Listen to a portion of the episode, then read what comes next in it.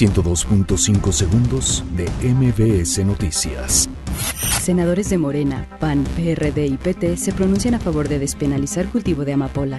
Por el caso del exgobernador Javier Duarte, diputados citan encargado de despacho en PGR.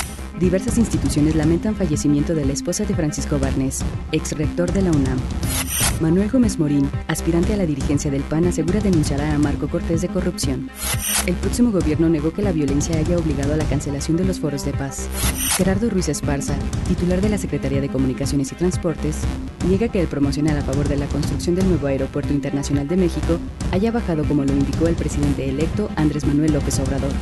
El Comité Técnico del Fideicomiso Público de Rehabilitación y Reconstrucción de Inmuebles de Uso Habitacional de la Ciudad de México aprobó la dispersión de recursos para los trabajos de rehabilitación de 26 inmuebles multifamiliares dañados por el sismo del 19 de septiembre del 2017. Cumplen burócratas en Chiapas cinco días de paro laboral.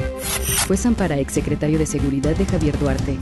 El presidente de los Estados Unidos, Donald Trump, se disculpó con Brett Kavanaugh por el sufrimiento que pasó durante el proceso de confirmación como juez de la Corte Suprema de Estados Unidos. 102.5 segundos de MBS Noticias.